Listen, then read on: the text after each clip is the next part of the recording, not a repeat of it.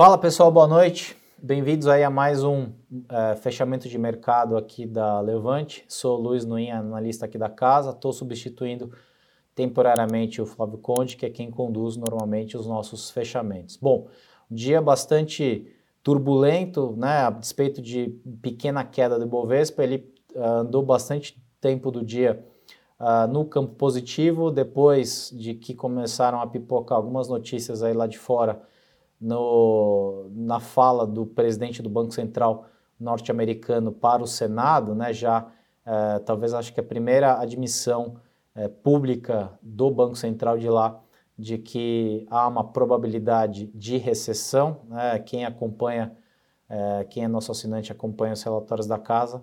Esse é um tema que a gente já vem tratando há pelo menos dois meses, né, da probabilidade de recessão, dado os uh, principalmente números inflacionários daquele país. A gente teve também divulgação de números de inflação fora uh, dos Estados Unidos, né, na Europa, números bastante assustadores. A gente tem visto inflação mundo afora nos níveis brasileiros, né, talvez seja um dos pontos que a gente está na vanguarda. Na né? inflação alta, a gente já convive com ela há bastante tempo. Bom, Bovespa fechou, como eu falei, em 0,16 de queda uh, fechou em 99.522 pontos. Uh, todos os índices que eu tenho aqui na minha tela em queda, IVBX, né, que é um índice que a gente sugere sempre que todo mundo acompanhe, fechou em queda de 0,07, small caps em quedas de 0,56 e, e fundos uh, índice de dividendos em 0,27 e o IFIX em queda de 0,17. Lá fora,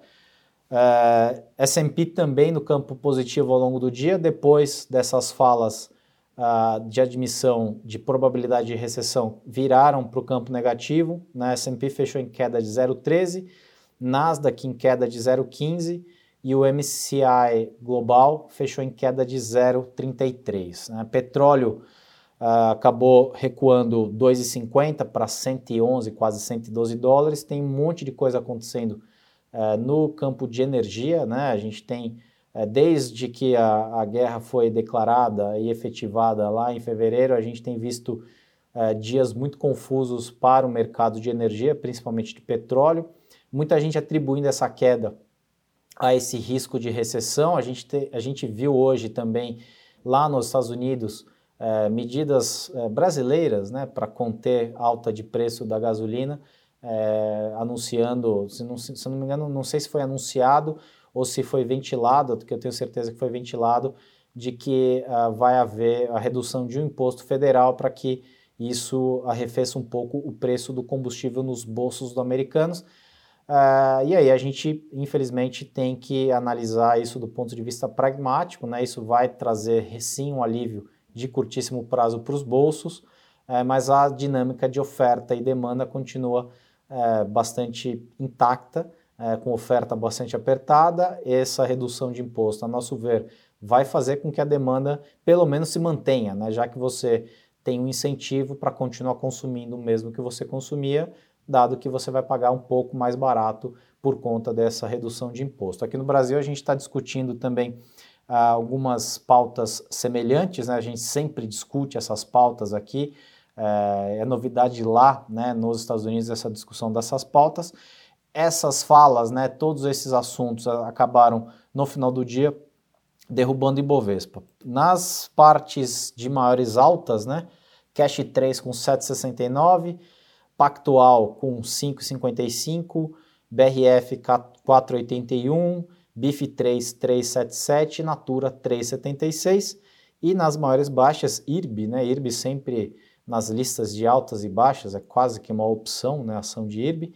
É, 3R com 6,70 de queda, SLC 6,45, Prio 3, outra empresa de petróleo 6,42 e CSN 4,60 de queda. Tá? Em termos de volume, o Bovespa fechou com quase, um pouco mais de 18 bilhões de, de, de, de negociação, é, um pouquinho abaixo do que a gente tem visto aí nos últimos dias. É, o mercado continua sem direcionamento algum, né? Agora, de novo, parece que virou já uh, uma notícia velha, entre aspas, a probabilidade de recessão nos Estados Unidos, a taxa de juros mais alta do que o mercado esperava no passado. É, ressalto aqui, né, volto a ressaltar esse nosso posicionamento aqui na Levante desde praticamente abril, já admitindo a possibilidade de que Estados Unidos viva uma recessão. Né, poucos agentes à época estavam mirando nesse, nesse cenário e parece ser o cenário que vai se consolidar. Uh, e aí a gente, infelizmente, vai ter juros mais para cima, que vai acabar sufocando a, a, a economia por lá. Tá? Falando, uh, como eu comentei, das medidas aqui no Brasil, né, a PEC dos combustíveis, né, duas novas questões ganharam força hoje, voucher né, para os caminhoneiros e o Vale Gás, né, ambos pacotes de subsídios, né, elas fazem parte desse amplo uh, benefício fiscal sustentado para minimizar o aumento de preço dos combustíveis, de novo, uh, são medidas absolutamente temporárias. Né? A gente tem aí uma suavização no curtíssimo prazo, mas as dinâmicas uh, vão permanecer. Tá? No campo político, né, a gente teve também bastante movimentação hoje, né, prisão de um ex-ministro. É, a gente né, convive com, infelizmente, com essa situação rotineiramente aqui no Brasil, ela nem é mais tão surpresa.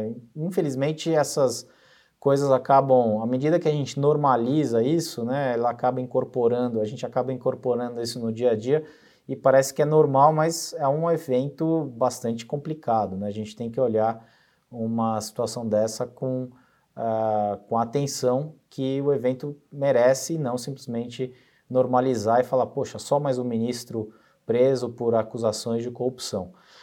Acho que é isso, pessoal. Amanhã tem mais. Estou de volta aqui para o fechamento. Também amanhã no Morning Call, às 8h30, pontualmente, a gente vai tentar levar um pouco dessa abertura de mercado para vocês. Deixem seus comentários, críticas, sugestões, sempre muito bem-vindas. Uh, espero vocês de volta aqui 8h30 amanhã para o Morning Call e depois, no final do dia, para o nosso fechamento. Muito obrigado e até lá.